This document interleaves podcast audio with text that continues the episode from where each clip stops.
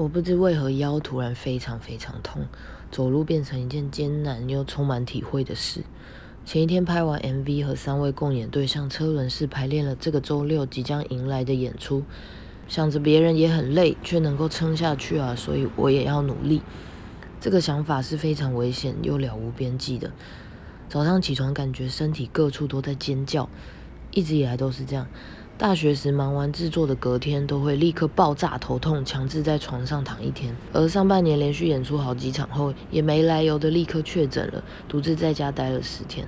身体是不会找我们麻烦，相反，身体都一直沉默地扛着这些。